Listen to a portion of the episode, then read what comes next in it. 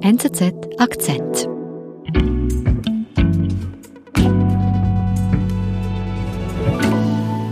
Ich habe heute gleich zwei Herren bei mir im Studio, Florin Glalüner und Michael Schilliger. Hallo zusammen.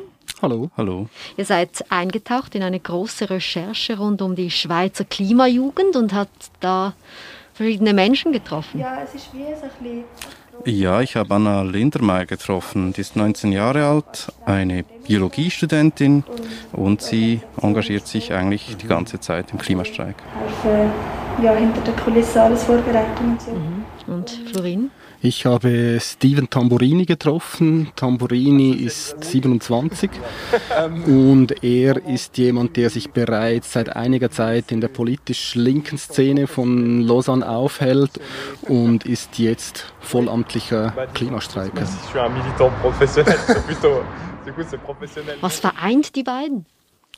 Ja, eine riesige Enttäuschung ob der Politik, dem System und ganz konkret auch der Grünen Partei und den grünen Politikern. Die Volksabstimmung über das CO2-Gesetz vom kommenden Wochenende spaltet die grüne Bewegung in der Schweiz. Denn kleine Fortschritte reichen vielen Klimajugendlichen nicht. Dabei hatte alles so versöhnlich angefangen. Anna und Steven vereint also eine große Enttäuschung über die Grüne Partei. Florin, wenn man von jemandem enttäuscht ist, dann heißt das meistens, man hatte sich mal lieb. Genau, oder wenn man sehr euphorisiert war. Und ich glaube, das ist am Anfang der Bewegung sicher der Fall gewesen. Ich glaube, diese Bewegung lässt sich auch sehr genau zurückdatieren. Also die Geburt dieser Bewegung, die findet eigentlich im August 2018 statt mit Greta Thunberg, diesem kleinen Mädchen, das da vor dem schwedischen Reichstag sitzt mit einem Plakat und mhm.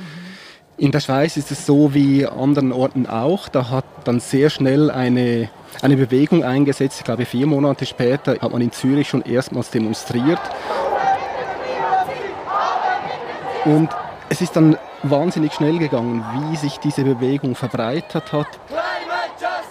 Und auf der anderen Seite auch gab es eine Art Verbrüderung oder eine Art Kommunion zwischen der Grünen Partei und der, diesen Klimajungen. Und das ist relativ harmonisch verlaufen. Mhm. Man war sich einig, dass etwas passieren muss und es ist ja dann auch etwas passiert. Also im 2019, Herbst 2019, das war ein Wahljahr. Und es hat damals ein, man hat von einer grünen Welle eigentlich geredet. Und so können die Grünen jubeln wie hier in Zürich nach der zweiten nationalen Hochrechnung. Die Grüne Partei und die Grün-Liberale Partei, die haben da massiv Sitze gewonnen. Ich glaube, es hat es seit 100 Jahren nicht mehr gegeben, dass eine Partei an einem Wahlsonntag so viele Sitze dazu gewonnen hat man hat damals wirklich gedacht, oh, da entsteht etwas, da entsteht auch etwas Gemeinschaftliches, etwas sehr Hoffnungsvolles. Und es ist dann leider aus Sicht der Bewegung nicht sehr lange gegangen, bis dann so ein wirklich ein erster Crash-Test auf diese, auf diese Bewegung zugekommen ist, wo man gemerkt hat, oh, mit der Realität, da sieht es dann nochmals ganz anders aus. Ja, du sagst anfangs die große Hoffnung, dann kommt man in der politischen Realität an. Michael, wie ist es da weitergegangen nach den Wahlen? Ja, man muss, man muss vielleicht sogar etwas vor die Wahlen zurückschauen. Die Schweiz war dabei, das CO2-Gesetz, das man bereits hatte, zu revidieren. Und da gab es einen Vorschlag, der war schlecht aus Sicht der Grünen. Mhm. Und die haben damit auch Wahlkampf gemacht. Mhm, also sie wollen es verschärfen. Sie, sie wollten ein schärferes CO2-Gesetz. Nach diesem Wahlversprechen, was ist im Parlament danach konkret passiert? Ja, es ist den Grünen und Linken tatsächlich gelungen, im Parlament dieses CO2-Gesetz doch etwas zu verschärfen oder doch eine Version eigentlich zu äh, erlassen, die schärfer ist als das, was vor den Wahlen da war. Es ist nicht das, was sich linksgrüne Politiker in ihren Träumen äh, äh, mhm. ausdenken würden. Es ist ein Kompromiss, der letztendlich auch für die Mitteparteien tragbar ist. Es ist so weit für beide Seiten tragbar, dass sie davon ausgegangen sind, dass es nicht scheitern wird an der Urne. Können wir vielleicht kurz ähm, ansprechen, was das CO2-Gesetz beinhaltet? Auf was hat man sich denn hier geeinigt? Das Ziel ist, dass man bis 2030 die CO2-Emission der Schweiz halbiert im Vergleich zu 1990. Dafür gibt es ganz verschiedene Maßnahmen, Flugticketabgaben, es sollen bessere Heizung, grünere Heizung, Gebäudesanierungen erreicht werden, grünere Technologien damit letztendlich auch gefördert werden. Und das gesagt, das ist eigentlich ein Erfolg der Grünen, aber doch mussten sie eben dann Kompromisse machen. Ja, sie würden natürlich viel weiter gehen wollen, das ist klar. Also das sind äh, das ist dann wirklich Realpolitik. Man versucht, so viel herauszuholen, wie möglich ist, ohne dass irgendwie die Gegenseite das komplett blockiert. Ja. Um eine Mehrheit zu finden. Genau, um eine Mehrheit im Parlament erstmal zu finden und dann halt, das ist die Besonderheit in der Schweiz, auch die Mehrheit der Bevölkerung dafür zu haben, für den Fall, dass eine der Seiten, die nicht einverstanden sind, Unterschriften dagegen sammelt. Genau, und das ist ja genau passiert, weil wir werden über das Gesetz abstimmen. Genau, da haben dann die rechte Partei, die SVP und die Öllobby Unterschriften gesammelt, ein Referendum ergriffen, wie man das bei uns nennt. Und dann gab es auch noch eine zweite Seite, die Unterschriften dagegen gesammelt hat. Ausgerechnet die Klimabewegung in der Westschweiz. Michael, du sagst also, hier geht es um ein konkretes Umweltgesetz in der Schweiz und die Klimajugend, die wehrt sich dagegen. Teile der Klimajugend wehren sich dagegen. Ein mhm. Teil. Und zwar der in der Westschweiz. In der Deutschschweiz ist die Situation komplizierter.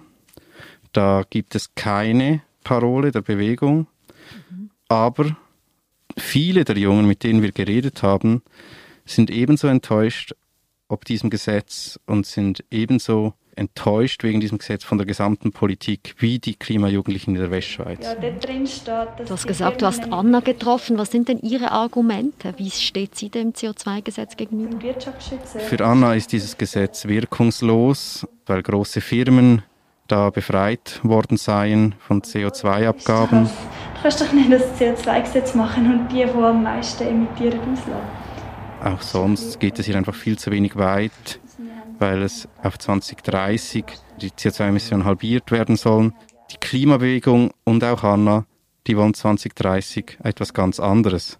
Die wollen dann klimaneutral sein, ja, komplett. So Was sagt sie denn jetzt zu der Grünen Partei, die eben jetzt dieses Gesetz mitgezimmert hat?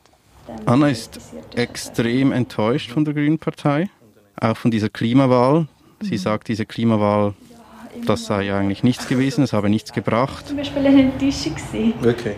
Und kämpft sie denn jetzt weiter? Was macht sie?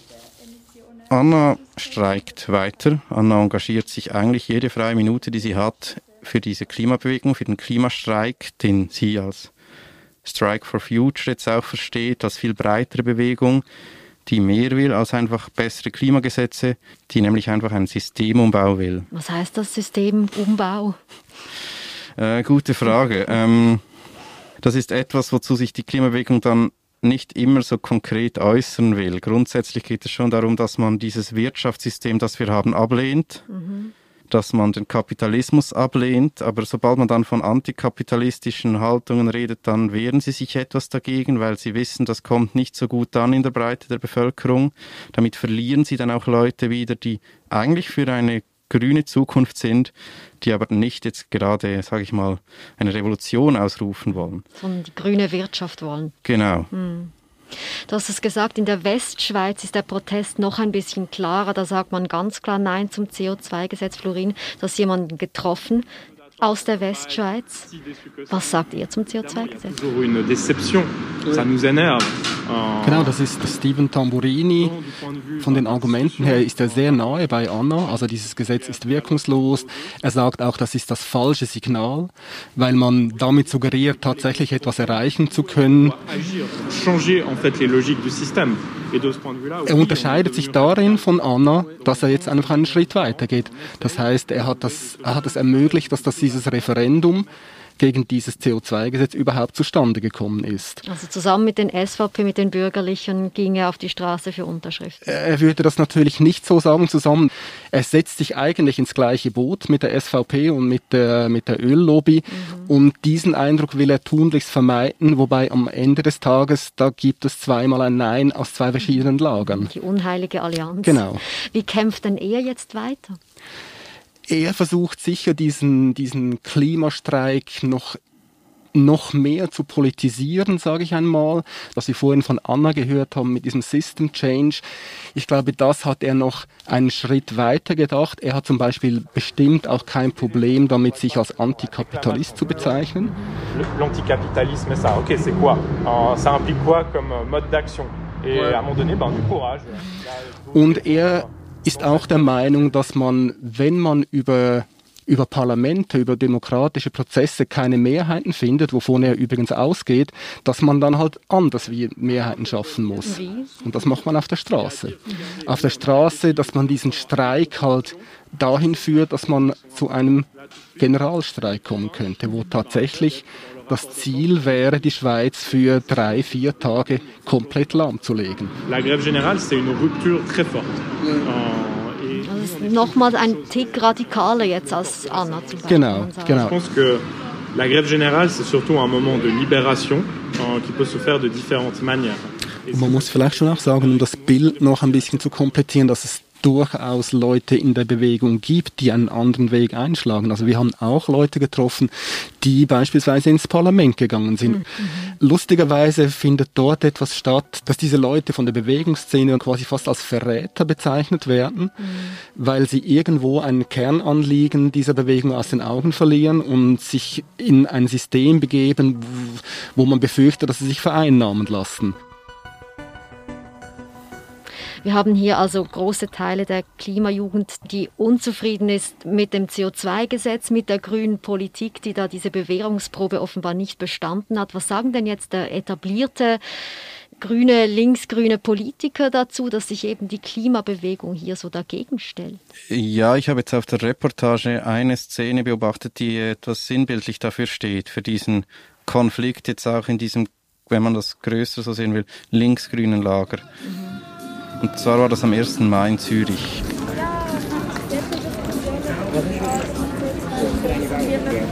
Die Klimajugend, die ist ja jetzt aktiv auf die Gewerkschaften zugegangen, die wollen mit denen zusammenarbeiten und so auch irgendwie ihre Mobilisierung verbreitern. Also diese sind in dieses Gewerkschaftsmilieu rein, haben die eingeladen, das ist Gewerkschaftsmilieu, das auch sehr sozialdemokratisch ja verknüpft ist. Und sie hatten da einen Stand am 1. Mai. Es hatte wenig Leute. Und dann kam da die Parteispitze der Sozialdemokraten angelaufen. Co-Parteipräsident Wermuth und Nationalrätin Jacqueline Badran, eine der prominentesten linken Politikerinnen der Schweiz. Und Badran hat sich dann von Wermuth abgesetzt und ist auf den Tisch des Klimastreiks zugelaufen und ein paar Schritte davon entfernt stehen geblieben. Und dann hat sie, glaube ich, mehr zu sich selber als zu irgendjemand Konkreten so gemurmelt und so gesagt, ja, schon gut, dass ihr das macht, schon gut. Dann hatte sie, hat sie aufgehört zu reden ist etwas gelaufen und dann ist sie auf den Tisch zu, hat den Finger auf Anna ausgestreckt und gesagt, aber wisst ihr, was ich richtig scheiße finde? Das finde ich richtig, richtig scheiße, dass ihr gegen das CO2-Gesetz seid. 40 Jahre Arbeit habe ich da reingesteckt. Das ist 40 Jahre Arbeit und jetzt ist alles so für nichts und dann ist sie weggelaufen. Einfach ohne Diskussion. Weil sie, glaube ich, wusste und Anna wusste dass sie eigentlich auch, dass sich deine Diskussion gar nicht lohnt.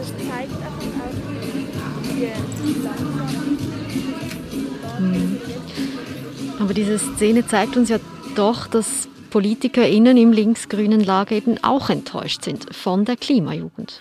Natürlich ist da diese Enttäuschung vorhanden und dieses mhm. Unverständnis auch dafür, dass man eigentlich so ungeduldig ist, wie man es sich gar nicht vorstellen konnte, weil ich meine, es sind 2019 im Herbst war diese Wahl. Mhm. Dass jetzt noch nicht die Welt verändert worden ist, das ähm, ja. kann man, glaube ich, nachvollziehen. Mhm. Am Ende aber kämpfen die Grünen und die Klimajugend trotzdem für dasselbe Ziel, den Klimawandel zu bekämpfen. Und jetzt stehen sie da, die Klimajugend enttäuscht, die etablierten Politikerinnen vielleicht auch von den Jungen. Florin, was zeigt uns diese Geschichte? Also sie zeigt uns schon, wenn man alte etablierte Politiker nimmt, die sind sich sehr gewohnt, in Kompromissen zu denken, in den Kategorien zu denken, wie ein politischer Erfolg möglich wird. Und Jetzt diese Jungen, die kommen ganz neu in diese, in diese Szene, mhm. ähm, sind sich dieses Denken noch überhaupt nicht gewohnt und jetzt stoßen sie auf sehr konkrete Vorlagen, mit denen sie sich schwer tun. Und daher auch diese Enttäuschung dann. Ja, es wird dann teilweise zu etwas mehr als Enttäuschung. Es, es ist dann fast ein Vertrauensverlust in die Politik, in das System halt, in diese Demokratie auch. Es fallen dann Sätze wie, wir leben gar nicht in einer Demokratie. Mhm. Das ist schon eine, eine Abwendung fast schon wieder von, vom politischen Prozess, den man eigentlich mitgestalten wollte. Und das ist, da ist die Frage, wohin dann das führt, oder letztendlich in einer Protestbewegung. Jetzt liegt es ja doch auch ein bisschen auf der Hand, eine Protestbewegung muss radikale Forderungen stellen, PolitikerInnen müssen dann den Kompromiss finden. Wird sich das auch in anderen Ländern, in Deutschland oder in Europa sonst zeigen können, dass die Protestbewegung, die Klimajugend ja, enttäuscht wird am Ende? Ja, ich glaube, in der Schweiz wurde die Klimabewegung jetzt durch diese Vorlage zeitlich eigentlich vergleichsweise früh wie auf die Probe gestellt. In der Schweiz ist es speziell, es gibt nicht einfach eine Regierung, die dann sagen kann, gut, wir nehmen dieses Anliegen auf und wir entscheiden jetzt einfach, wie zum Beispiel Dänemark, 2035 sind wir klimaneutral, mhm. Punkt. Sondern es gibt immer einen Kompromiss. Das ist nie befriedigend für eine Protestbewegung. Das kann es gar nicht sein. Mhm. Was sich zeigt, zum Beispiel in Deutschland, wo ja die Grünen jetzt doch sehr erfolgreich sind in den Umfragen, dass da aber auch die Klimabewegung bereits eine etwaige grüne Kanzlerin Baerbock herausfordert, indem sie gleich klar machen, also mit dem Wahlprogramm, das Sie haben, Frau Baerbock, damit wird das Ziel nicht erreicht, das wir erreichen müssen. Es muss da viel mehr kommen und das ist genau die Situation, die wir eigentlich bei uns auch jetzt beobachtet haben, wo dann die große Enttäuschung daraus resultiert. Mhm, weil Annalena Baerbock dann auch äh, nichts anderes übrig bleibt, als Kompromisse zu finden. Trotzdem ist ja schon auch irgendwie erschreckend, wenn man denkt, dass hier eine Jugend auf die Straße geht, sich für die Politik interessiert und jetzt hier fast desillusioniert wird. Ja, erschreckend. Man muss einfach verstehen, wie groß der Schrecken eigentlich bei den Jugendlichen selber ist, der sie dazu gebracht hat, überhaupt so jung auf die Straße zu gehen. Das, was sie dazu gebracht hat, ist eine gigantische Angst. Und das war irgendwie auch einfach beunruhigend, wenn man so bedenkt, wie viele Leute da dann letztendlich vielleicht einfach zurückgelassen werden mit der Lehre. Das Tragische ist ja auch, dass diese Bewegung sich gar nicht bewusst ist, wie viel sie eigentlich erreicht hat. Wenn man sich überlegt, wo die Gesellschaft heute in Klimafragen steht, dann tut, ist sie das sicher an einem anderen Ort, als sie vor zwei, drei Jahren gewesen ist. Mhm. Aber dieses Bewusstsein, das ist an einem sehr kleinen Ort bei dieser Klimabewegung. Oder sie sind es sich bewusst, aber es ist für sie nichts wert, weil es viel zu wenig ist weil damit die Katastrophe nicht abgewendet werden kann. Es gibt ja dieses hübsche Bild, das Sie einmal verwendet haben, von wegen, dass Sie das Gefühl haben, Sie seien eine Kopfweh, eine, wie eine Kopfwehtablette gegen Krebs. Das ist so das Bild, das Sie eigentlich im Kopf haben. Lindert ein bisschen den Schmerz, aber am Ende nützt es überhaupt nichts.